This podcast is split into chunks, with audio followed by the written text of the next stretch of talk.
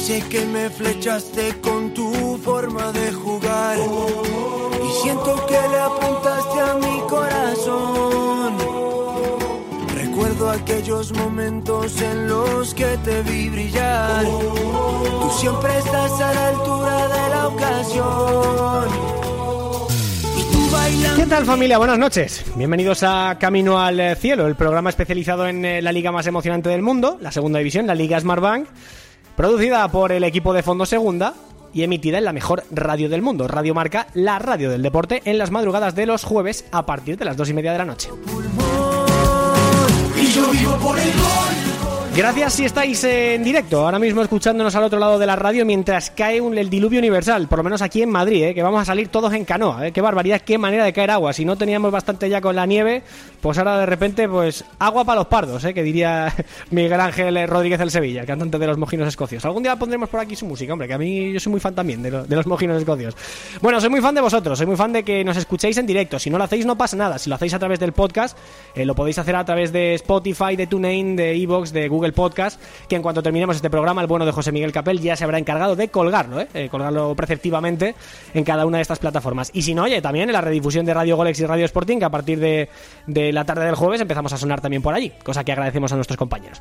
En fin, eh, semana marcada por la Copa del Rey. No ha habido Liga Smartbank, no ha habido Segunda División, no ha habido partidos de Liga como tal, pero sí ha habido partidos de Copa del Rey donde hemos tenido honorables protagonistas ¿eh? de la Liga de Plata, ¿eh? sobre todo el caso del Girona, ganando 2-0 al Cádiz. Enhorabuena al Girona por, por eliminar al conjunto de Álvaro Cervera, de la forma además que lo hizo, de forma brillante. Enhorabuena a la Almería porque el paseo que se pegó contra el, el Alavés en los Juegos del Mediterráneo con un Umar Sadi que es una locura, es este futbolista delantero centro que ha hecho olvidar ya a Darwin Núñez a la parroquia indálica, mide metro 92, parece más un base eh, de baloncesto que podría estar jugando perfectamente pues, al lado de Luka, de Doncic en Dallas Mavericks, ¿no? ¿Por, por qué no? Eh, pero es futbolista y, y juega al fútbol de maravilla, ¿eh? A pesar de su estatura, a pesar de, sus, eh, digamos, cualidades físicas, pues eh, tiene una superioridad tremenda. ¿eh? Y no es para nada descoordinado, es un futbolista tremendamente potente y con una capacidad goleadora brutal. Así que la Almería tiene ahí un filón maravilloso con este Umar Sadik. Y lo estamos disfrutando, ¿eh? lo estamos disfrutando. A ver lo que dura. Esperemos que, que aguante mucho tiempo en, en Almería. Si la Almería sube a primera, desde luego que sí. Y de momento no va nada mal. Bien la gestión de Turquía, ¿eh? Soy el primero que fui crítico, o más que crítico, fui escéptico con la, con la llegada de Turquía al Seika Almería, pero de momento, hasta ahora, sobresaliente al, al- al jeque con la gestión del equipo. Ya lo quisieran en Vallecas, ¿eh? o por lo menos una gestión un poquito más seria, porque el Rayo también ganó al Elche, goles además de Bebé y de Catena en ese partido de Copa del Rey, además ganándole bien al conjunto ilicitano, al conjunto de la Franja Verde. Pero claro, ese partido se jugó en Las Rozas. Se jugó tras varios retrasos porque la ciudad deportiva del Rayo y el estadio de Vallecas estaban impracticables para jugar al fútbol. Todo esto ha llevado a que la primera plantilla del conjunto vallecano pues, haya protestado por la forma de gestionar el club a través de, ese comunicado público, por la gestión de, Raúl Martín Presa, básicamente. Eh, que no es noticia, lamentablemente, porque cada vez eh, el Rayo está metido en muchos líos y casi siempre pues por, por culpa de esa mala gestión de un presidente que desde luego no va a pasar a la historia por ser el mejor, ¿eh? Desde luego que no.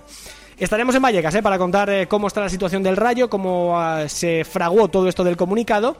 Estaremos también en Ponferrada para hablar con Óscar Sielva, futbolista de la Ponferradina, a ver qué tal le va por allí, que está haciendo un tremendo temporadón, el, el exfutbolista eh, del Rápido de Bouzas, de la cantera del Español y del Málaga, en fin, juega contra el Málaga este fin de semana, así que le preguntaremos qué tal le va por las tierras del Bierzo y por supuesto Taberna de Plata para hablar de todo lo acontecido en eh, Copa del Rey. Así que, sin más dilación, cogemos nuestro kiosco particular y nos sacamos de la chistera todos los titulares de todo lo que es noticia en segunda división. Fichajes, eh, parte de guerra lamentablemente en materia coronavirus, muchas cositas, ¿eh? Así que abróchate el cinturón que arrancamos en Camino al Cielo, despegamos como siempre con los titulares.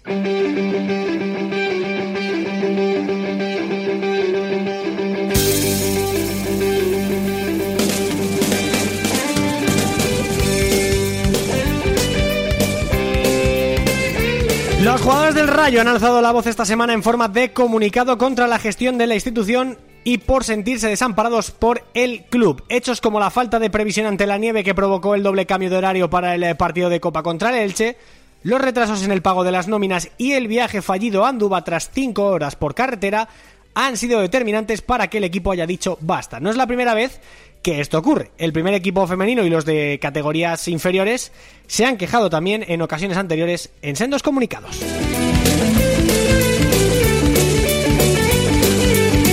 Sin embargo, el Rayo Vallecano ha contestado a sus futbolistas con un comunicado que había anunciado para el pasado domingo, pero que llega en eh, la tarde de hoy.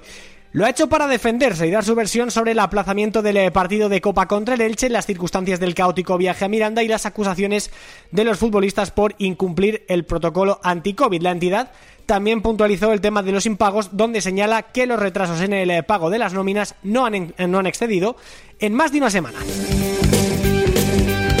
Todo esto, Mirandés y Rayo disputaron en la tarde del martes el encuentro que tenían pendiente tras el aplazamiento por el temporal Filomena. Victoria por cero goles a dos, obra de Óscar Trejo y Mario Suárez de penalti. Esta victoria ubica al equipo madrileño cuarto en la tabla cinco puntos del ascenso directo. Por su parte, el Mirandés continúa décimo tercero con 27 puntos a 7 del descenso. El parte de guerra de la semana por COVID ha afectado principalmente a Las Palmas. Robert González ha dado positivo en el test de PCR. El ex del Betis ha comunicado que se encuentra bien, sin síntomas llamativos, al igual que Óscar Clemente, que dio positivo el pasado viernes, y Edu Espiau, que está en eh, cuarentena. El equipo canario tiene cuatro bajas para el choque del fin de semana contra el Leganés, donde los pepineros tampoco podrán contar con Rubén Pérez, que también se encuentra en cuarentena. El Castellón ha sufrido también las inclemencias del coronavirus durante los últimos días y es que al positivo de Oscar Wally se le suman dos contagiados más. Se trata de dos jugadores de la primera plantilla que, que permanecen aislados y asintomáticos en sus domicilios. El resto del equipo ha dado negativo. Sigue cogiendo temperatura el mercado de fichajes. Dani Ojeda se marcha libre al Alcorcón hasta final de temporada. Lo tenía hecho con las palmas, pero el conjunto madrileño se metió a última hora en la puja. Firma hasta el final de la temporada y tendrá que elegir equipo eh, al comienzo de la siguiente. La idea de Las Palmas es que firme en verano libre por dos eh, campañas con el conjunto amarillo. Movimiento en cadena porque Ojeda se marcha y llega Brandon Thomas, procedente de Osasuna, cedido hasta final de temporada sin opción a compra. Alex Alegría es nuevo fichaje del Real Zaragoza. El delantero extremeño firma hasta final de temporada cedido por el Mallorca al conjunto Maño. Se convierte así en el segundo refuerzo invernal de Miguel Torrecilla tras el central francés procedente de la Almería, Mathieu Peivens. Hablando de centrales, el Lugo cuenta ya en sus filas con Bakari Dialle, defensa internacional por Mauritania de 22 años, tendrá ficha del filial, firma hasta final de temporada Puede jugar también de lateral derecho y coincidirá con su compatriota Mokhtar El Hacen. Eso sí, de momento no lo podrá jugar por no tener visado en regla. Otro equipo que está animando el mercado es el Cartagena. Esta semana se ha hecho oficial el fichaje hasta final de temporada de Leo Chichizola, que llega libre. El ex del Getafe Las Palmas refuerza la portería del equipo que dirige Luis Carrión. Se une así a los fichajes de Antoñito y Dalkovic en esta ventana de incorporaciones. Titulares contados. Primera parada Vallecas para hablar de la guerra de comunicados entre el Rayo Vallecano y sus jugadores. Hola, soy Juan Ibiza, jugador del Sabadell y escucho cada semana Camino al Cielo de Fondo Segunda. No te lo puedes perder.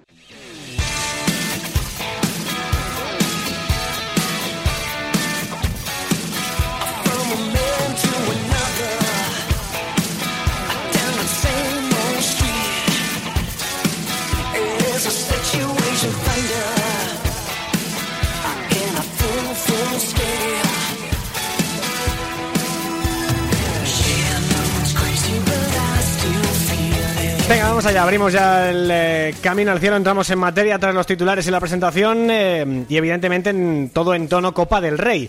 Eh, hay que decir que suele ser noticia que un equipo de segunda división le gane a un equipo de primera, ¿no? evidentemente, ya para empezar, vamos pidiendo perdón de entrada a los seguidores de la Almería y del Girona a los que no le vamos a dedicar una sección en el programa de hoy.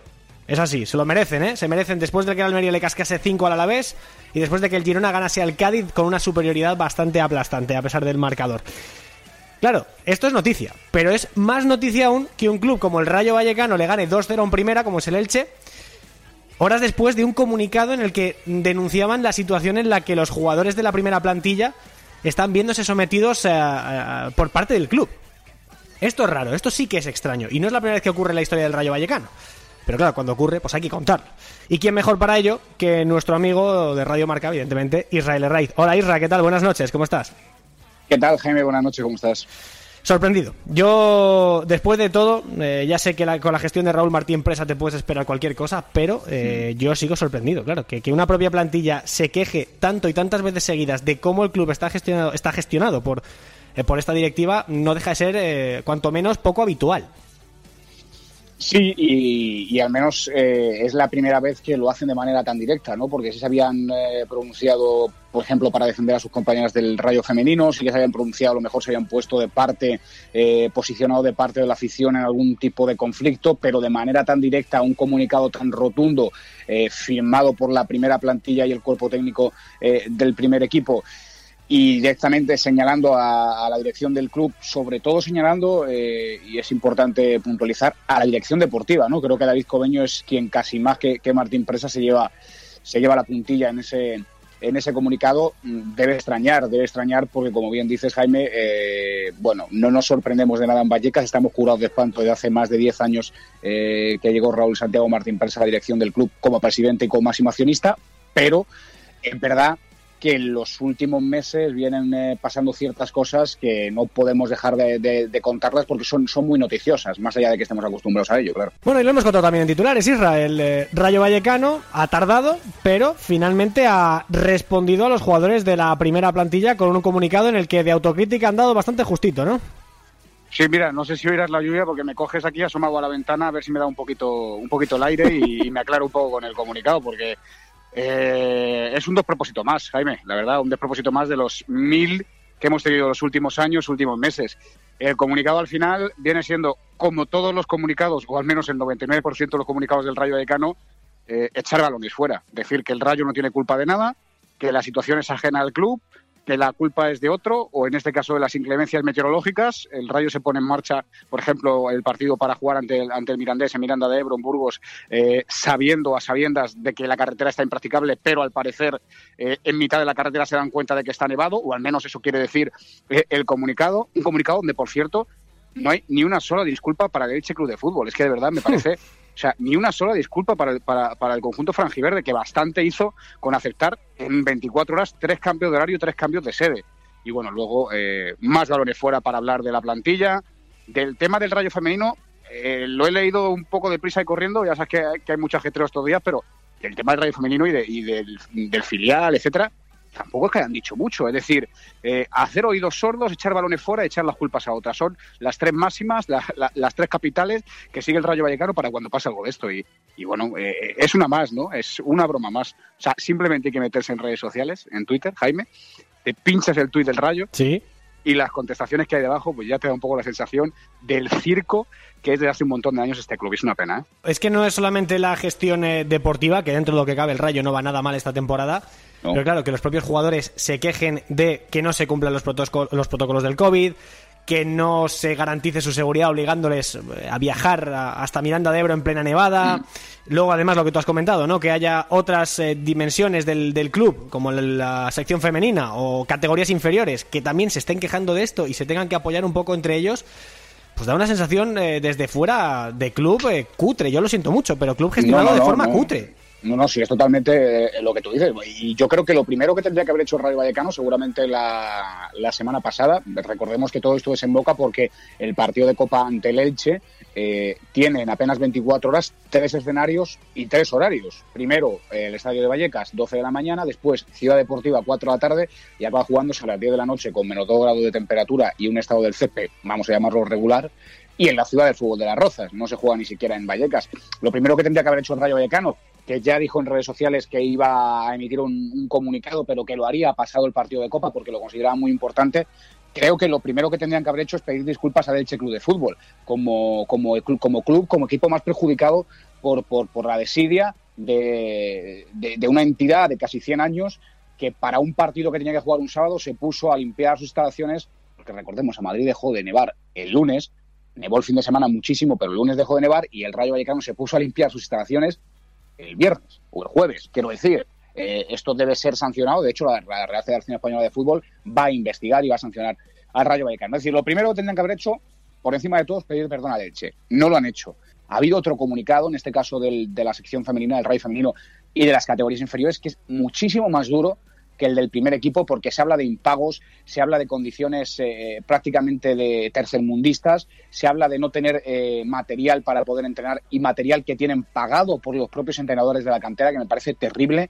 Se habla de que, de que el Rayo Femenino no tiene equipaciones prácticamente esta temporada y las pocas equipaciones que tiene, bueno, tanto el Rayo Femenino como, como el Rayo B, como el Juvenil, como el Cadete, son equipaciones del año pasado. Es decir, eh, ya es hora de que se plantaran y lo dijeran, porque es la única manera que va a tener este club de salir de ese pozo. Si no se plantan los equipos, es imposible, porque al final eh, esto es una sociedad privada, una sociedad donde el máximo accionista es Raúl Martín Presa y aparte es el presidente, y haga lo que haga, al final es su juguete, es su empresa, puede hacer lo que le dé la gana. Hasta que sus trabajadores no se planten, Jaime, no va a pasar absolutamente nada, pero es que va siendo hora que se planten. El primer equipo no ha amenazado con plantarse, de hecho sale ante Leche, le da un buen repaso a Leche, verdad que yo creo que a Leche le sobraba un poco la copa, hmm. y gana y se mete en octavos de final, ganando un equipo de primera como el año pasado que ya se cargó al Betis esta vez a Leche. Luego le tocó el Villarreal, veremos quién le toca este año. Pero el equipo femenino y las categorías inferiores sí citan en ese comunicado y dejan muy claro que de seguir así las situaciones, también, eh, aclaro, citan impagos, retrasos no, impagos, es decir, va, a haber gente del Rayo Vallecano que lleva meses sin cobrar, que de seguir así se van a plantar. Y esto me parece importante, dar ese paso. Si las categorías inferiores del femenino, incluso la primera plantilla, se plantan, va a ser seguramente la manera más factible de que se inhabilite a Martín Presa o de que salga del club. Si no, lo veo muy complicado. Desde Radio Marca, por ejemplo, que es mi medio, te digo uno, pero seguro que ha habido miles más, se le ha dado oportunidad y espacio a la dirección del Rayo Vallecano, no solo a Raúl Martín Presa, sino a José María Sardá, vicepresidente, al director general del club, el cual, por cierto, lleva desaparecido meses, eh, Luis Yáñez, y al director deportivo David Cobeño, de poder hablar en Radio Marca, de poder defenderse de las acusaciones tan graves. Nadie ha querido hablar, Jaime.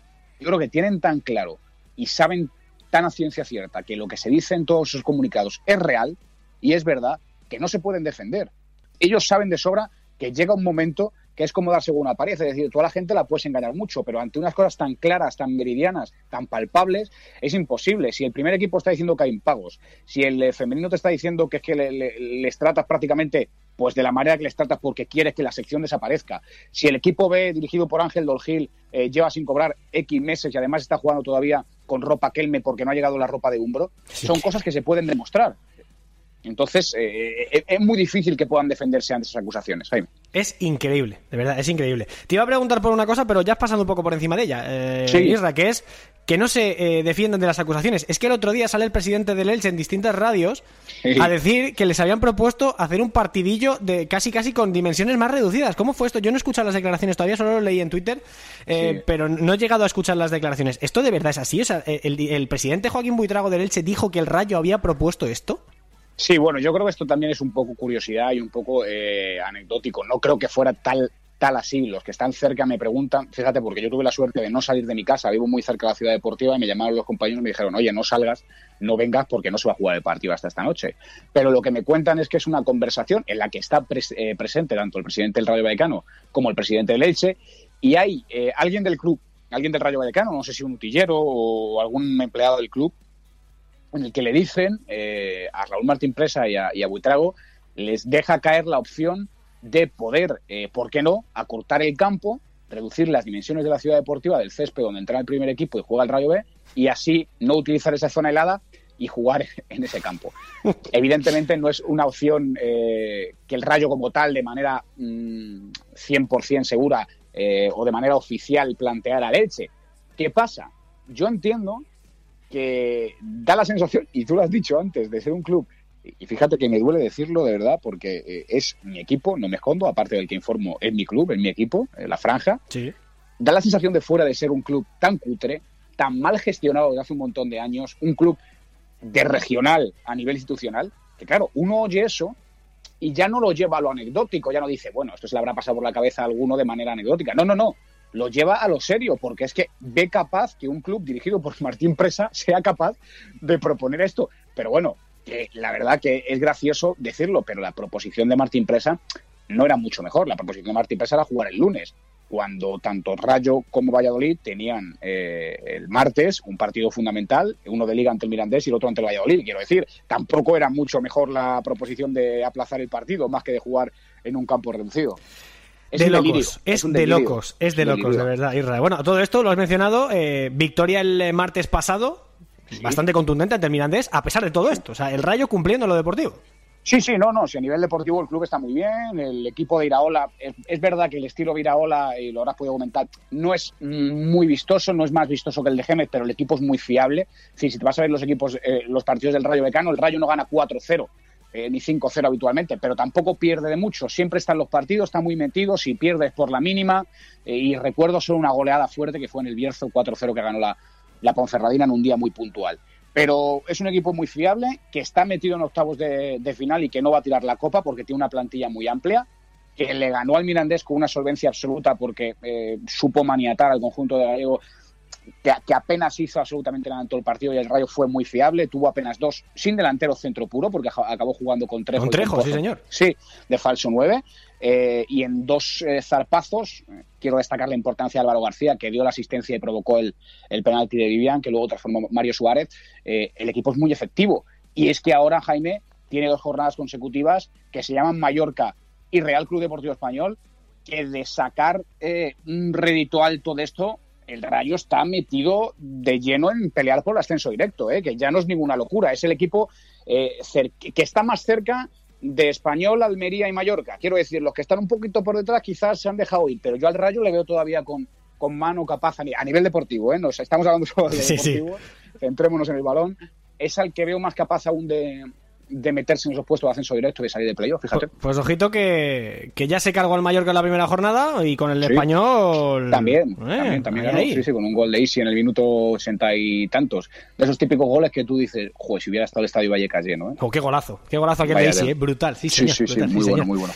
Eh, don Israel, que muchas gracias por pasarte por Camino al Cielo. Siento las horas, hasta a estas altas horas de la madrugada, pero eh, has informado como si estuvieras a las 3 de la tarde. Eh. Qué frescura y qué manera de, argumentar y de contarlo todo, como siempre. Un fenómeno. Lo, llevamos en la sangre. Sí, señor. abrazo enorme, amigo. Cuídate. Venga, abrazote. Chao, adiós.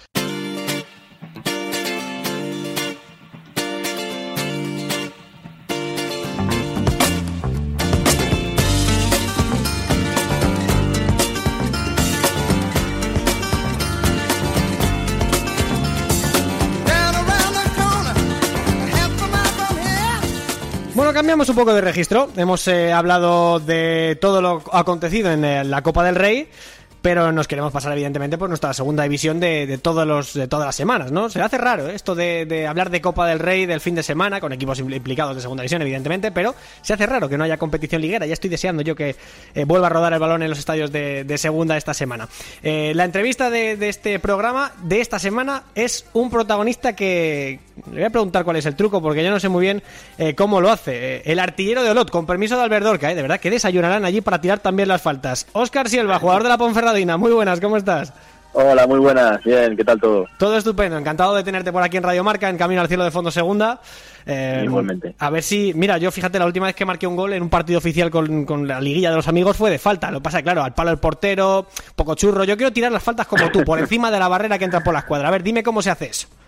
Nada, yo creo que estoy teniendo este año fortuna, ¿no? En, eh, los golpeos que, he golpeado este, este año, están, están saliendo bien, la verdad que, también lo trabajamos bastante, sobre todo esa doble barrera que hacemos, yo creo que, también ayuda mucho, ahí que tapa mucha visibilidad al portero y, yo creo que estoy teniendo fortuna y la verdad que están saliendo un buen golpeo y, y lo que te digo, la barrera sobre todo ayuda mucho. ¿Llevas las estadísticas de cuántos tiros has lanzado y cuántos has metido? Pues este año he lanzado tres y he metido tres. No, eh, de momento no he tenido ninguna otra para lanzar. ¿100% de efectividad entonces? Sí, de momento sí. A ver si, si somos capaces de mantenerla. bueno, Eso será lo complicado. igual te llama Cristiano o Messi para preguntarte cómo se tiran, porque ellos ese porcentaje no lo tienen, ya te lo digo, ¿eh? No, no, es complicado, la verdad que lo que te digo, estoy teniendo ahí la fortuna que está saliendo un buen golpeo y, están yendo dentro de las tres que he lanzado. Fíjate, además, eh, cuatro goles siendo un prototipo de, centrocampista eh, trabajador, eh, más de, típico del doble pivote, llevas cuatro goles, tres de ellos además a equipos madrileños. ¿Qué te han hecho? El, el Fuenlabrada, el, el Rayo, no sé, a muchos equipos madrileños has marcado este, este esta temporada, el Leganés también. La verdad que no es, no es una de, de mis facetas fuertes, pero bueno, este año lo que te digo, estoy viendo estoy viendo puerta y nada, contento también de poder ayudar al equipo con, con goles. Eh, está bien también siempre que, haya mucha variedad en el equipo de, de gente que meta goles y que no siempre sea el peso para los delanteros. A mí me genera mucha curiosidad, Oscar, también el laboratorio de, del Mister, de Bolo. Eh, yo, has dicho antes que es una cosa que trabajáis mucho, se nota una barbaridad. Yo creo que es el equipo, así por sensaciones, ¿eh? no sin el dato, eh, que más peligro genera en, en, ocasiones de balón parado. Normalmente tú además también atacas mucho el segundo palo, eh, ahí los equipos sufren mucho. Me acuerdo, por ejemplo, el día del Málaga, la cantidad de ocasiones que hacéis en libres e indirectos. esto está trabajadísimo.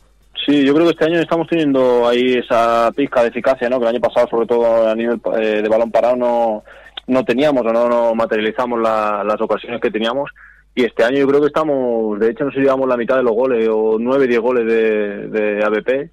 Y yo creo que sobre todo eso, estamos creyendo mucho en, lo que propone el míster en, en nivel de balón parado y bueno, se están dando esos goles que el año pasado nos faltaron y que este año estamos metiendo como y que estamos viendo puertas muy muy seguido a balón parado.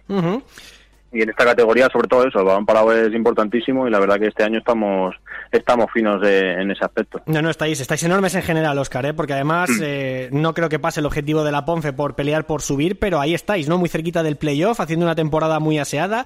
Empezasteis mm. muy bien y eso que tuvisteis un pequeño valle, pero es que estáis ahí eh, en la pelea con los más grandes, ¿eh? Tiene muchísimo mérito nosotros sabemos que el objetivo principal del club es, la salvación y nosotros, cada uno de, los integrantes del equipo lo sabemos y peleamos por cuanto antes tener esos 50, 52 puntos que te den la salvación, pero ya te digo, da gusto verte ahí arriba y joder, dices, ¿por qué no? ¿Sabes? Una vez ya tenga amarrado ahí esos 50, 52 puntos lo antes posible, ¿por qué no pelear por algo más bonito? Sí, no os queda mucho, ¿eh? No os queda demasiado. 31 puntos, ¿hacéis cuentas de, de cuántos queda para llegar a los 50 más o menos? Bueno, lo que, lo, que se dice, ¿no? De partido a partido y cuanto antes puedan venir esos puntos, mejor que mejor, para la tranquilidad de, del equipo y luego por lo que te digo, si te vas viendo ahí arriba, ¿por qué no puedo poder pelear por, por cosas más bonitas y cosas más grandes? Es uno de los equipos además más entretenido de ver, Oscar. Eh, yo no sé si eh, sigues mucho la liga, sueles ver partidos de, tus compañeros. Eh, yo solo, veo, solo veo segunda. Solo veo segunda. primera no veo nada. Bueno, bien, bien. coincidirás que sois de los equipos más entretenidos de ver. Sí, la verdad que tenemos partidos de que puede pasar de todo, de, a nivel de eso, de que sea, ataque, ahora te atacan, ataco, y bueno, luego partidos de que te dominan, también es verdad que hay muchos partidos que, que nos dominan los equipos y demás, pero bueno, lo que decía, que nosotros no, no nos encontramos mal estando replegados y saliendo a los contraataques, o sea que la verdad que hay partido de todo tipo. La verdad que ver a la Ponce es eso, eh, ver un partido de corre calles, otro de, ¿sabes? Eh, de todo tipo. Es tremendamente divertido. Y que sí, además, Oscar tiene mucho mérito porque este año, por ejemplo, se os han marchado futbolistas eh, importantes, ¿eh? Por ejemplo, se me viene a la cabeza ahora mismo el caso de, de Son, un lateral que, que era un constante dolor de muelas, por ejemplo, para los, los rivales. Es verdad que este año llega a París, que también es muy bueno, pero Son es que era palabra mayores. Se os han ido jugadores muy importantes y aún así seguís ahí en la pelea. Sí, sobre todo eso, que, lo que tú dices, nos han ido gente importante, pero sobre todo los que llegan, sobre todo los que llevamos aquí más tiempo en el equipo y demás, intentamos que se, que se adapten lo más rápido posible porque no es fácil suplir a la gente que, que se marche, sobre todo el caso ahora que tú pones de Son, que está ahí jugando en primera división con el Levante, pero ya te digo que la gente que ha venido siempre intenta adaptarse lo más rápido posible a lo, a lo que pide el míster y ya te digo que no cuesta mucho acoplar a toda la plantilla y bueno, así a la vista está que todos estamos teniendo minutos y todos estamos aportando nuestro granito de arena. El eh, fin de llega, bueno, llega, no, vais a Málaga, ¿no? Un partido también mm. eh, tremendamente complicado contra un rival eh, directo. Otro equipo también que es un poco como vosotros, ¿no? Se ha tenido que reciclar y lo ha hecho bastante bien. Y lo está haciendo muy bien, la verdad que con los problemas que tuvieron en verano de que si jugadores, que si el tema de económico tal, la verdad que han hecho una plantilla muy compensada y así a la vista está que están haciendo muy buena temporada con muchos jugadores de calidad y, muy buen equipo. Eh, ¿Hay algún jugador, como has dicho antes que ves mucho segunda, eh, ¿hay algún jugador o algún equipo que te esté gustando mucho en especial de lo que estás viendo, algo que te esté llamando mucho la atención? Bueno, sobre, eh, mira, contra los que nos enfrentamos en Málaga este fin de semana, Ramón, yo creo que ahí es un medio centro que está destacando hay mucho, que, sobre todo con balón, o sea, es un que tiene mucho protagonismo, mucha tranquilidad, o sea que yo creo que eso, destacaría sobre todo, ya que es el partido que nos enfrentamos esta semana, uno de ellos sería él. Sí, desde luego que sí, un jugador tremendamente fiable y tremendamente, tremendamente joven. Eh. Además, eh, te quería preguntar, fíjate, ahora pensando en, futbolistas de segunda, eh, Luis Valcarce se ha marchado a Polonia.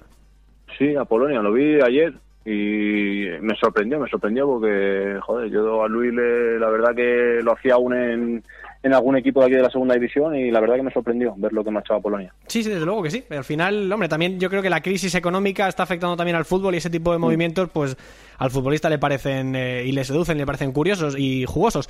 Eh, no sé tú, Sí. Oscar, el tema del coronavirus, ¿cómo lo estás viviendo? El tema de, de todo este pro- estos protocolos, bueno, ahora encima luego con la nevada, o sea, todo como muy apocalíptico. ¿Cómo estás viviendo esta época tan extraña?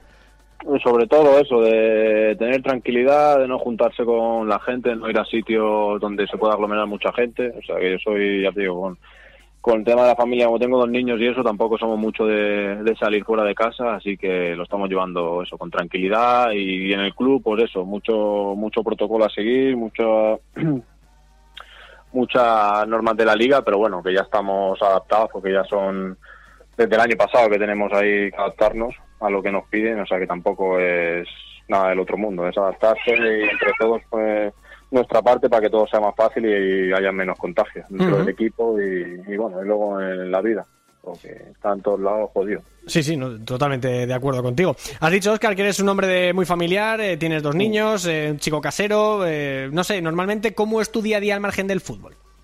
Pues, pues lo que te digo, tranquilidad, ir a entrenar, ir a recoger a la niña al colegio, echarnos ahí un ratín de siesta, que eso no, no lo perdonamos, tanto ni, ni los niños ni yo. Y luego nada, lo que te digo, si hace buen día intentamos ir al parque ahí para que los niños disfruten un rato y ya vuelta a casa. A la rutina de duchar, cenar y otra vez para el día siguiente hacer lo mismo. O sea que no somos, ¿sabes? Es un poco monótono lo nuestro, pero bueno. Y nada, y la vida aquí, ya te digo, la verdad que se vive fenomenal, muy muy tranquilo, va a vivir en, fa- en familia, la verdad que lo tienes todo a mano Ujú. y la verdad que no, nosotros no notamos que nos falte nada, la verdad. Nosotros con poco nos conformamos y aquí creo que lo tenemos todo. Eso te iba a preguntar, la vida allí, ¿qué tal? Un frío que pela, eso sí, ¿no? Pero, Sí, pero... eso sí, eso sí. la verdad que ahora para esta fecha, la verdad que hace un frío de cojones, pero bien, ya te digo que lo tienes todo a mano, o sea, aquí cualquier cosa que te falta, eh, lo, lo tienes todo, vaya. Eh, gente aquí súper amable, o sea, todo. Encima la comida también brutal, o sea, que tienes aquí, ya te digo, la gastronomía y todo para comer, fenomenal. Oye, ¿qué es, lo, nosotros- ¿qué es lo que más te gusta de lo que se come allí? Aquí pues, hay bastantes cosas, la verdad que el botillo, la verdad que es aquí típico y está cojonudo. Yo creo que si vinieras por aquí te diría eso, que, que probaras el botillo. Sería aquí lo más, ¿sabes? Lo más típico que la gente cuando suele venir por aquí come. Ujú. Bueno, pues nada, oye, apuntado, ¿eh? Yo es que al final, casi todos los que pasáis por aquí os acabo preguntando por las cosas típicas de donde jugáis, de donde convivís, de donde vivís. Y oye, al final, Yo pues mira, tengo una lista ya muy eso. larga, ¿eh? Sí, yo creo que sería eso. Lo que más te diría de, en cuanto llegaras a comer tal, te diría eso. Que es lo más típico aquí que todo el mundo cuando... De hecho, yo cuando vine aquí, el primer año me decían, cuando vayas para allí prueba el botillo tal. O sea, que eso sería lo que yo te diría, hay que probar. Pues nada, apuntado lo dejamos, Oscar. Oye, pues muchas gracias, ha sido un placer eh, hablar contigo, ha sido un rato muy entretenido. Esperemos que, que te siga yendo muy bien, que te está yendo de maravilla allí como uno de los jugadores más importantes de la Ponfe. Y a ver qué pasa aquí al final de temporada, a ver si estamos contando algo grande. Mira, yo te voy a proponer un reto ya para cerrar. Eh, se lo dije a Albert Dorca en su momento también como jugador de- del Alcorcón. Le dije que si, que si subía el Alcor a primera, aquella temporada que empezó la primera vuelta siendo líder y demás, que si, me, si eso ocurría, que si me enseñaba a tirar faltas. Te voy a decir lo mismo. Si sube la Ponfe, me voy para allá y me enseñas a tirar faltas. ¿Te parece? Eso está hecho, eso está hecho, garantizado. Gracias, Oscar. Un abrazo enorme. Muchas gracias a vosotros, un abrazo grande. Un placer, Oscar Silva, jugador de la Ponferradina. Todo un fenómeno. Venga, seguimos. Taberna de Plata, que toca un poquito más hablar de la Copa del Rey. Venga, vamos.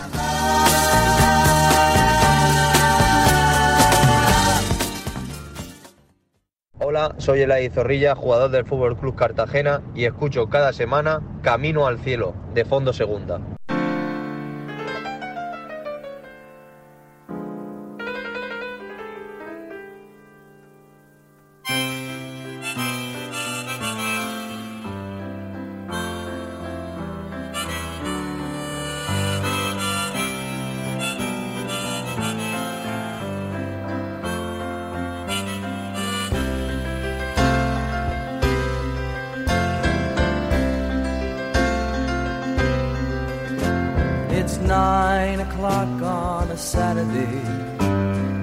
Gente, buena gente, ¿eh? Eh, crack, descomunal, colosal el bueno de Oscar Silva, que ha estado simpatiquísimo, así da gusto, de verdad, ¿eh?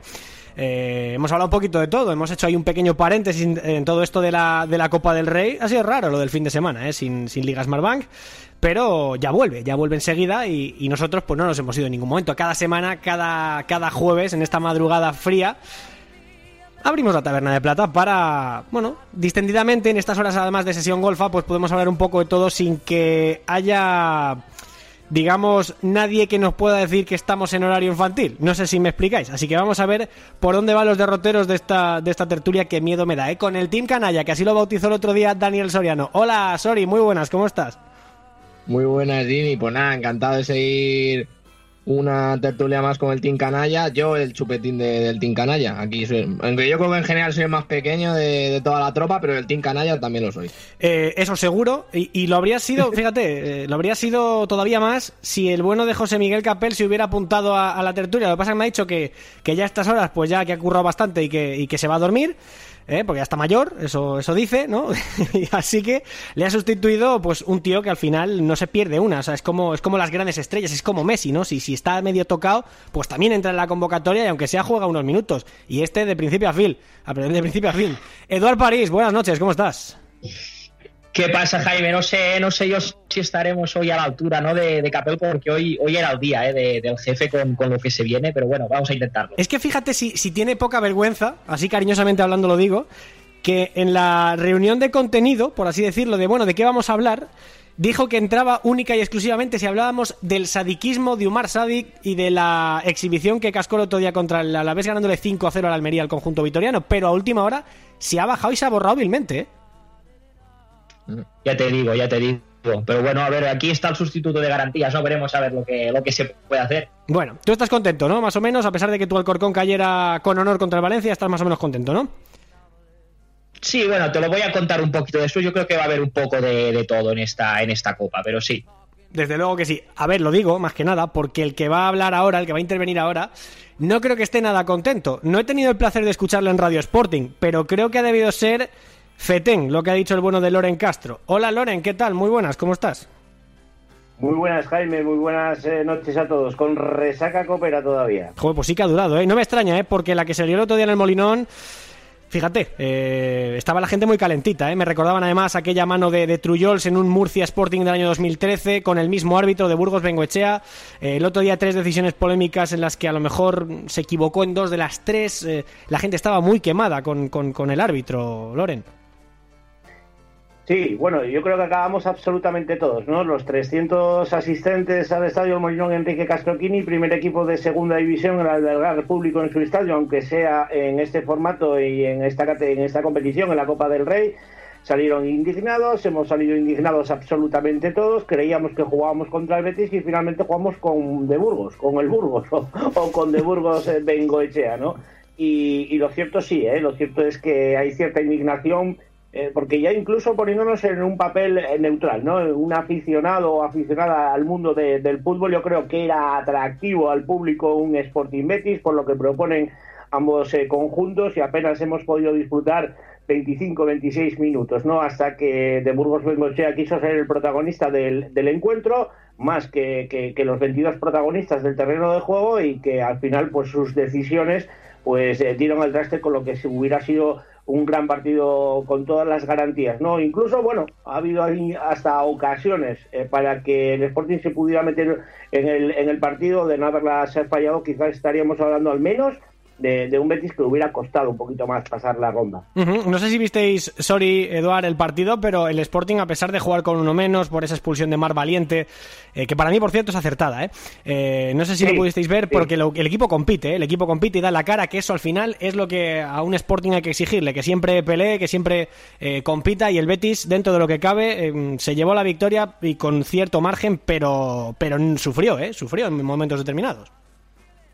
No, sí, a ver, el, el objetivo de los equipos de segunda división en la Copa del Rey es tener esa ilusión, ¿no? De, de poder aspirar a, a eliminatorias más altas, aunque no le conviene mucho, ya que ya sabemos cómo es la segunda división y más ahora con todo el tema del coronavirus, los partidos que se llegan a juntar entre semana, pero más que nada es por coger buenas sensaciones. Eh, ya decía Loren eh, de Burgos que quiso ser protagonista, pero que al menos el Sporting dio una buena cara, una buena versión y que eso le, favorezca para, para poder seguir escalando posiciones en liga, que pese a la plantilla tan escasa que tiene el Sporting, está rindiendo sobremanera. Muy bien.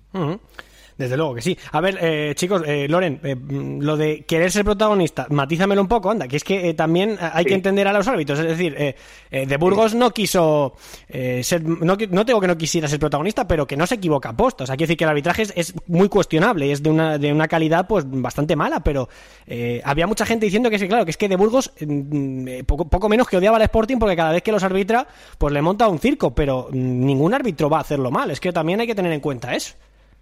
No, yo, yo, de premeditación no me atrevería a decir que hay, ¿no? Lo que sí que hay es cierta alevosía, eh, que creo que son dos conceptos completamente diferentes, ¿no? Es cierto que en el momento que se conoce la designación para el encuentro de, de Copa, las redes sociales, pero solamente las redes sociales saltan un poquito, ¿no? Que se empiezan a poner los ejemplos de los diferentes partidos, este tío ya nos la ha liado, todos los eh, seguidores de algún equipo tenemos siempre nuestra pequeña lista negra, si se puede decir de alguna manera, de los árbitros que nos han eh, perjudicado en algunas ocasiones, ¿no?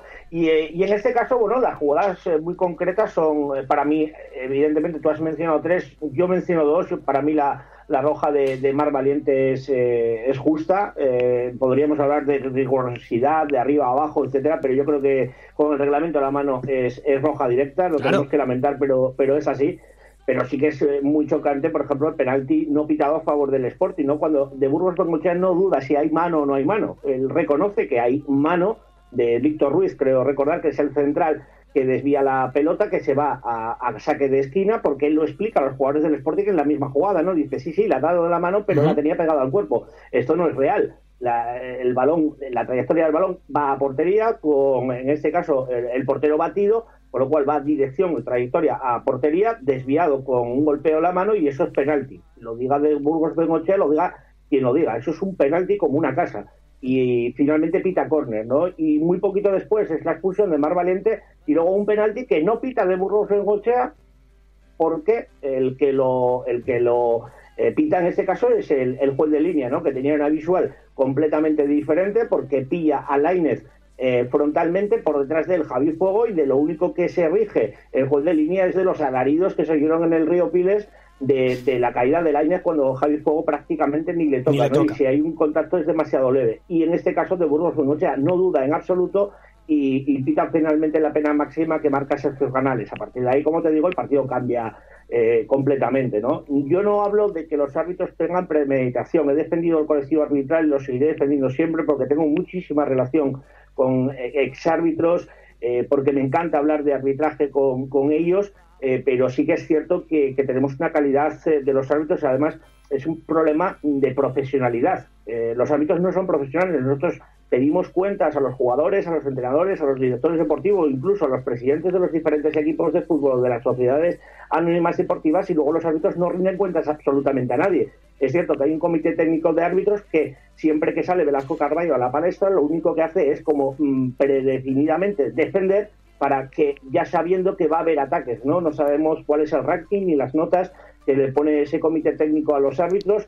Luego vemos a árbitros como de Burgos Bengochea, que son internacionales, eh, tener un rigor muchísimo más eh, sensato y honesto a la hora de, arbitrar partidos europeos, porque saben perfectamente que la UEFA no se casa con nadie y no vuelves a pitar un partido en Europa si cometes una pifia a estilo a la que se vio en el Estadio Molino Enrique Castroquini y eso tiene que empezar a cambiar. A ver. Eso tiene que empezar a cambiar y los árbitros, eh, ya si son, y como yo creo que son protagonistas indiscutibles para que exista un partido de fútbol, pues lógicamente tienen que pasar exactamente por la misma criba que pasan el resto de los protagonistas de un partido de fútbol, jugadores, entrenadores, directores deportivos, etc. Claro, pero Loren, yo no me quiero enrocar en esto, ¿eh? de verdad, pero eh, aquí los árbitros también se les penaliza. O sea, recuerdo, por ejemplo, la jugada aquella del Cádiz-Granada en el que a, a Javier Alberola Rojas eh, se lo fumigan de una semana para otra y lo que pasa es que eh, tiene que intervenir porque también hay una nómina de plantillas eh, de, de, árbitros en plantilla bastante limitada y como un compañero, no recuerdo si fue Pizarro Gómez que cogió COVID o no sé si fue mm, Sánchez Martínez que se lesionó. Bueno, el caso es que tuvo que entrar a sustituir a otro y tuvo que jugar, pero que la penalización la tiene, eso les, les, les resta en el ranking, ¿no? Eh, también los árbitros lo quieren hacer bien porque luego hay un evaluador que les pone mala nota y les perjudica. O sea, hay entrenadores que se van luego a segunda división, que es que también tienen su ranking sí. y eso también hay que, hay que tenerlo en cuenta. Sí, sí, sí, en eso estoy de acuerdo y como tú dices, no vamos a enrocarnos, no vamos a copar todo, todo, todo el rato con, con este tema, pero también Luis Rubiales eh, en, sus eh, comparecencias y desde que llega a la Real Federación Española de Fútbol también prometió cierta transparencia para que todos, todos, absolutamente todos conozcamos cuáles son las valoraciones y los barómetros para medir a los eh, colegiados en los diferentes encuentros. Todo eso no lo conocemos. Eh, el mundo del arbitraje sigue siendo eh, yo que peino canas eh, sigue siendo eh, el mundo, el ocultismo ¿no? de, de, de, la, la, de, la, vieja época de Sánchez Arminio, ¿no? de, que son personajes dentro del mundo del fútbol, pero que parece que viven en una, en una dimensión aparte y que siempre tienen un, no sé, una valoración aparte y que solamente es oscurantismo y solamente es individualismo y solamente se, se, se, lo conocen unos pocos. ¿no? Yo creo que deberían de tomar cartas en el asunto de la Real Federación Española de Fútbol y demostrar un poquito más de transparencia con respecto al, al, al, al colectivo arbitral, ¿no? Hmm. Bueno, Eduard, eh, algo que añadir sobre el tema arbitral. Ya sé que a vosotros nos eh, os da bastante espesura este tema, yo lo puedo entender. No sé si quieres añadir algo más. No, yo, bueno, solo un par de cosas, ¿no? De lo que hemos comentado, ¿no? El tema de, de las redes sociales, al final ya sabemos cómo, cómo va y, y, en estos temas tan, tan polémicos, ¿no? Que siempre traen cola todavía más. Decía Loren lo de, lo de las listas, yo creo que esas listas, si, si te pones a mirar desde el inicio hasta, hasta el día de hoy, esas listas empiezan a ser quizá eh, demasiado largas, ¿no? Al final llega un punto que, que, salga la designación que salga, tienes algún mal recuerdo eh, de tu equipo con, con, el árbitro determinado o el que, o el que te toque esta, esta semana. Es decir, yo creo que más allá de eso eh, es algo que, que, siempre va a existir en el, en, el, en el fútbol, ¿no? Y al final cada equipo, cada, cada, cada club tiene que aprender a, a convivir con, con, ello. Y respecto a, a, lo del Sporting, yo creo que, que, está todo dicho también, ¿no? Al final yo creo que, que el Sporting yo creo que estaba en condiciones de, de poder competir la eliminatoria, ¿no? Pese, pese, a todo, pese a las bajas por, por COVID, ¿no? Que todavía tenía, aunque sí que es verdad que, que volvieron algunos jugadores importantes pero eh, al final pues entre, entre expulsiones y, y, penaltis pues bueno se vio muy muy mermado y aún así pues yo creo que, que, que consiguió dar dar la cara mm -hmm. eso desde de luego perdón Sori dale dale no sé, yo quería añadir una cosa porque yo, yo los disgustos los olvido, pero el partido contra el Sevilla dejó también un, una decisión arbitral bastante polémica y lo que decir de las listas, lo mismo pasó en las redes sociales del Leganés, designación González Fuertes, la, la afición del Leganés ya temblaba. Un, no me extraña. Un cocio para el Leganés en primera, en segunda, nos ha estado persiguiendo y no sé si habéis visto esta jugada, eh, ese forcejeo entre Borja Bastón y Diego Carlos que impacta en la mano de Diego Carlos, bueno, en la mano, en el brazo de Diego Carlos, bastante clara. Los jugadores del Leganés protestaron, era un penalti en los últimos minutos eh, que mandaba el partido a a penaltis y no lo quiso señalar González Fuertes porque a priori era bastante claro, ya no ser que sea daltónico y no confunda, y confunda el rojo con el azul, no, no veo mucha mucha mucha mucha buena decisión en no querer pitar ese penalti, así que otro dato pero, para, para añadir a, vuelvo, a los actores. Vuelvo a lo mismo, sorry, no me quiero de verdad liar en esto, pero tú también, sí. o sea, tú estás dudando de la eh, buena intención de un árbitro, o sea, tú estás diciendo que no lo ha querido pitar. A ver, Luego es en la interpretación que queramos darle, pero también hay que tener en cuenta, obviamente, que el fútbol va a una velocidad muy rápida, pero claro, eh, no solo es el árbitro, también están los dos linieres, eh, de más personas para poder ver el penalti. Aparentemente, bastante claro, pues que encima, digo, Carlos portaba eh, guantes, Borja Bastón no, o sea que se veía claramente de quién era la mano y ese balón impacta en la mano de Diego Carlos, eh, impidiendo la trayectoria del balón y una jugada de Leganés dentro del área, o sea que a priori cualquiera de los tres debería haberlo visto. Con VAR hubiera sido pitado de todas, todas. Eso ahí, sí es cierto. ahí quería llegar, que es que estáis todos, eh, que os lleváis las manos a la cabeza por los árbitros. Es que no ha habido VAR, es que cuando no hay VAR se echa Pero... de menos el VAR.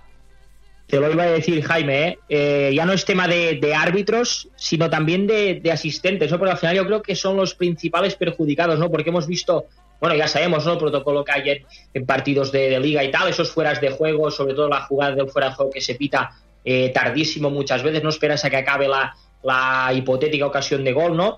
Pero vemos como, como, los árbitros, que al final yo lo veo totalmente normal, porque una vez tú te acostumbras a, a, utilizar el VAR, ¿no? Ya al protocolo del VAR, eh, volver otra vez a, a, lo anterior cuesta, ¿no? Pero yo creo que sin duda el fallo en este caso es no meter el VAR.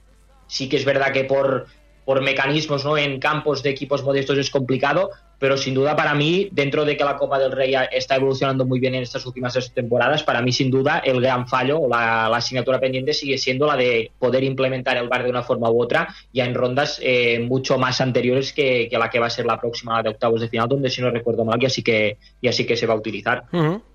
Eh, Almería 5 a la vez 0, Girona 2 Cádiz 0, Fuenlabrada y Levante van a los penaltis, pasa el Levante por penaltis. El Leganés queda por la mínima ante el Sevilla. El Rayo se cepilla al Elche por dos goles a cero, además dándole un baño. Español 0, Osasuna 2. El Málaga que cae contra el Granada, pero cae por la mínima y compitiendo también en la segunda parte. Le pasa algo parecido al Sporting, que con uno menos también tiene sus opciones contra el Betis, igual que el Alcorcón, que pierde 0-2 con el Valencia. Y el Tenerife, que haciendo un partido un poquito más plano, pues eh, solamente cae por la mínima ante el Villarreal, que tiene a, a uno de los jugadores más en forma de, eh, de toda la liga, como es eh, Gerard Moreno, de toda la liga de la primera división.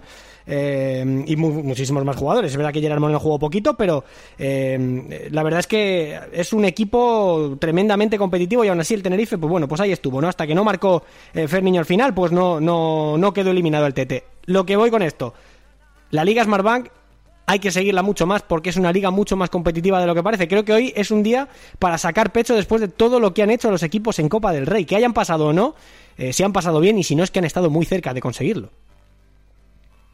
Eso está claro, ¿no? Yo creo que lo llevamos defendiendo muchísimo tiempo, ¿no? Y este programa da una cuenta de ello cada, cada semana a los oyentes del nivel de la, de la Liga. Y yo creo que además es significativo que los equipos de, de segunda división caigan a, a, pesar de que hayan competido hasta los últimos minutos, que hayan dejado buenas sensaciones, salvando las distancias en algunos encuentros, eh, demuestra que también dicen, ojo, que este próximo fin de semana hay liga, ¿no? Es decir, ha sido una eliminatoria de Copa que ha coincidido con un parón dentro de la propia competición y eso yo creo que ha animado un poquito más eh, las, las, rondas, que ha animado un poquito más los, los encuentros, eh, pero queda muy demostrado ¿no? Que, que, hay muy poca excepcionalidad entre los equipos de primera y de segunda división. ¿no? Es cierto que a lo mejor entre el líder de primera división y el, el equipo de descenso en segunda división pues haya más distancias, ¿no? pero a medida que subes la clasificación en segunda y vas bajando en primera división, se equilibra muchísimo todo. ¿no? Eh, con muchísima tranquilidad y con muchísima solvencia. No ha pasado prácticamente nadie, a excepción, repito, de, algún baño que otro del que hablabais antes, ¿no? Por ejemplo, el de la Almería, ¿no? Que ahí sí que me parece, bueno, a la vez con cambio de entrenador, con Pito Abelardo, etcétera, pero bueno, es un baño en toda regla. Yo creo que, que, que cinco goles, pues bueno, antes hablábamos de árbitros, hablábamos de, de, de, goles a última hora, de hablábamos de prórrogas incluso, de llegar a los puntos de penalti, aquí no hay opción, ¿no? Pero uh, deja muy claro, ¿no? Deja muy, muy claro el, el, nivel de la segunda división y ojo porque los equipos de primera división eh, a lo mejor prefieren enfrentarse a uno de su misma categoría porque lo van conociendo que de repente encontrarse con un equipo que está preparado para, para competir. Recordemos que la segunda división, desde el décimo eh, séptimo, décimo sexto, tiene aspiraciones de, de playoff sin ninguna duda. Uh -huh. eh, absolutamente sin ninguna duda, con lo cual eso le hace ser una liga mucho más competida. Lo que es raro es que, por ejemplo, el equipo que más cerca de primera está en cuanto a presupuesto y plantilla fue el que dio una imagen un poco peor contra uno de los conjuntos que peor lo está pasando en primera, como es Club Atlético Osasuna, que le ganó 0-2. Eh, esto yo no sé también a qué, a qué creéis que puede obedecer, eh, sorry, eh, Eduard, que el español siendo tan competitivo y siendo tan cercano a primera por nivel haya sido el que peor haya quedado en cuanto a sensaciones. Bueno, yo creo que, que, que al final aparte de la imagen bastante pésima ¿no? que, dejó el, español, no está de más decirlo, yo creo que el juego, la, el planteamiento que hizo Sosuna es de los que al español más le está costando esta temporada, ¿no? de, sobreponerse o en este caso de, imponer su, juego. Y, y, yo creo que en este caso, bueno, yo para mí el español decepción sin duda, porque yo era uno de los que más confiaba en que, en que podían pasar la eliminatoria. Y cuando has pasado antes lista, a ver, yo en, hice mi pronóstico, ¿no? También antes de, las eliminatorias. Solo han pasado tres de diez. Y a mí, bueno, me deja un poco, ya te digo, sabor agridulce, no te lo he dicho al principio, porque, bueno, ves al final el, el, escenario que se daba, ¿no? Que los equipos de primera ahora tienen jornada entre semana, los de segunda no, no juegan hasta el fin de semana que viene. Había muchos equipos con el tema del Filomena que, que llevaban muchos días sin, sin jugar. Y yo creo realmente que era la oportunidad perfecta que a lo mejor no se vuelve a dar en, otra, en otras circunstancias para que muchos más equipos de, de segunda eh, tumbaran ¿no? A los teóricos favoritos, pero bueno, pasaron tres, lo hemos dicho, ¿no? El, el Fuenla lo tuvo en, en, los penaltis, Leganés y Tenerife lo tuvieron ahí hasta el final, y los que, los que acabaron pasando, pasaron con, con total merecimiento, pero yo por decírtelo así un poco más, más negativo, ¿no? Yo creo que, que hubiera podido ser todavía más el, el- el buen papel de, de los de segunda. Nos quedan tres supervivientes, veremos a ver lo que pasa en la, en la siguiente ronda, pero eh, para mí un poquito decepcionado con, con el papel de algunos. Mm, ¿Lo ves así, Sori?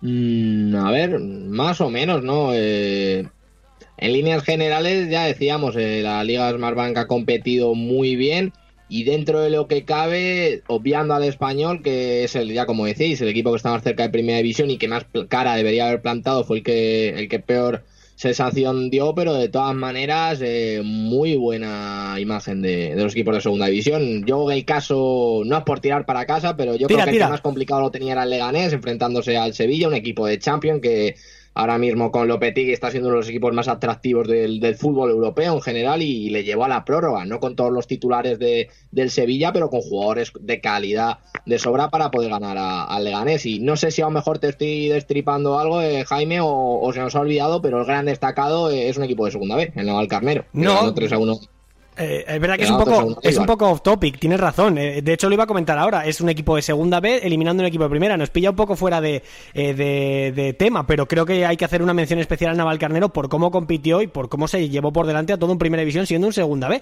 Que hacía mucho tiempo que no veíamos a un segunda B pegar una machada eh, de este estilo contra un equipo madrileño. De hecho, de un equipo madrileño contra un equipo de primera. Quiero decir, creo que el último incluso fue el Alcorcón con el Real Madrid. O sea, hacía mucho que, que en la comunidad de Madrid no se veía algo así. Pues mira, tú como madrileño de pro que eres, eh, cuéntanos porque seguro que el partido te, debió encantar, como a todos los que lo vieron. Yo vi un cachito solo, eh, con, con eso del Sporting Betis, vi un cachito solo, pero la verdad es que el tramo final, eh, lo que vi, vi un Naval Carnero tremendamente bien trabajado.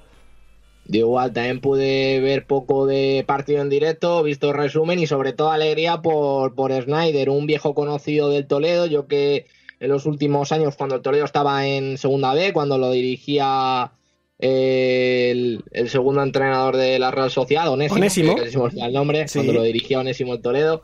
Y un, un jugador muy mítico en Segunda B y además hijo del mítico jugador de, de Zaragoza, que también se llama como él, Juan Snyder. Sí, Así señor. que muy contento por la victoria del Naval Carnero, que avanza de ronda y que pone en alza el, el fútbol madrileño, que nunca está de más. Sí, señor. Bueno, eh, ahí ya en clave, en, clave, en clave gato, en clave capital, nos saltamos de ahí, eh, sorry.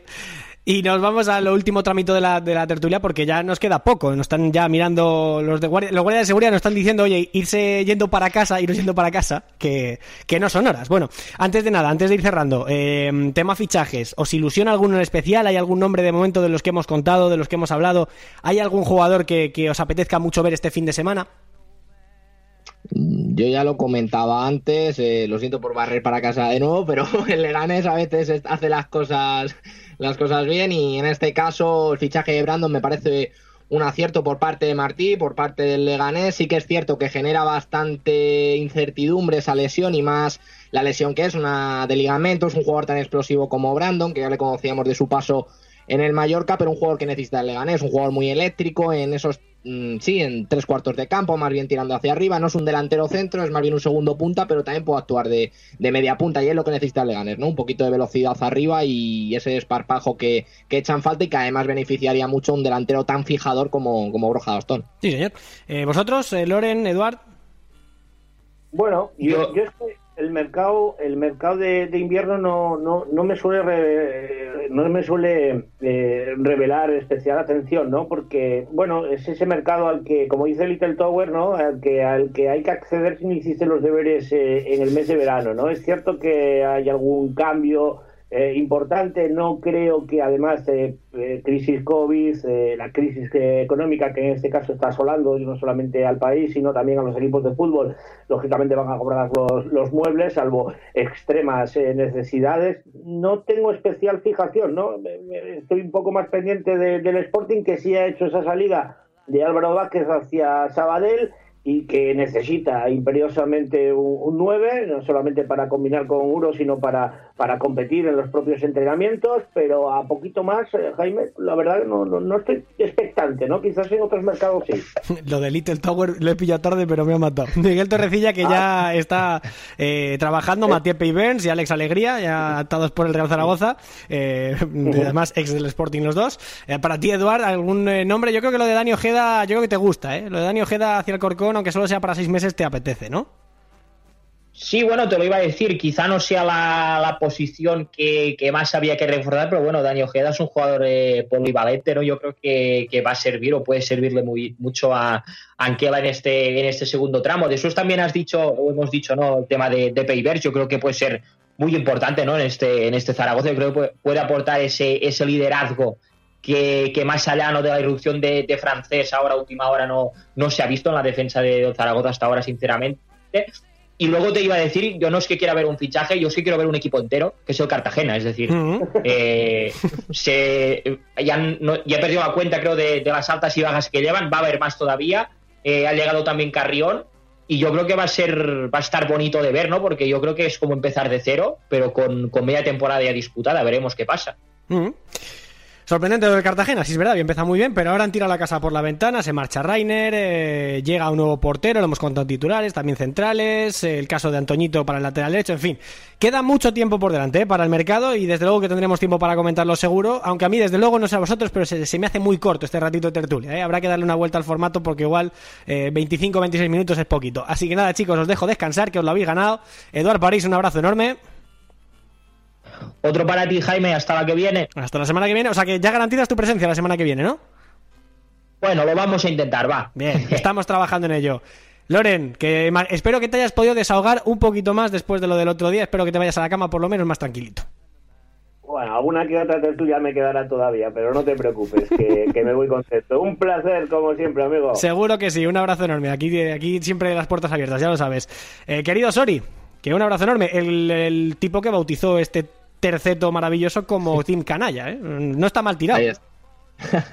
Ahí está la canallada de batir y ya, ya decíamos, a dormir y yo a soñar que Brandon triunfe en Leganés y nos suba a primera. Ojalá. Desde luego que sí. Un abrazo enorme, Sori. Ponemos el eh, broche a la taberna de plata, pero esta semana sí hay Ligas Malvang, así que, oye, a comentar los partidos que se vienen por delante para que no hagáis planes porque la segunda división está tremendamente emocionante. Venga, vamos con el menú del fin de semana.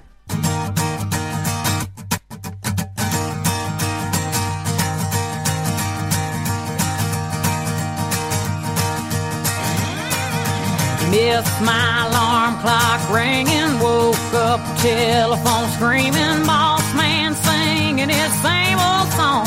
Me dice Eduard París por línea interna que el Navalcarnero el año pasado en tercera eh, disputó el playoff, siendo terminó primero, digamos, de la fase regular, pero en el playoff eh, no ganó un solo partido y a pesar de, ir empatando terminó subiendo a primera en una final, en, a segunda B, quiero decir, en una final eh, contra el Alcorcón B, donde empataron también. Es decir, curioso que este equipo que el año pasado estaba en tercera y que sube en los playoffs a base de empates, pues ahí lo tenemos, en los octavos de final haciendo un auténtico partidazo de Copa del Rey, merecidísimo. ¿eh? A mí me encanta cuando un humilde pega un puñetazo encima de la mesa y se carga a un eh, todopoderoso de primera división. En fin, todopoderosa es la liga de Smartbank, ¿eh? Partidazo en, en, esta segunda vuelta, que ya arranca, ¿eh? Arranca este fin de semana de la segunda vuelta. Eh, con ese Fuenlabrada Alcorcón a las 7 de la tarde, Derby madrileño en el Torres, a las 9 de la noche, Albacete Real Zaragoza, partido que podemos ver en Gol Televisión. En abierto siempre, claro que sí.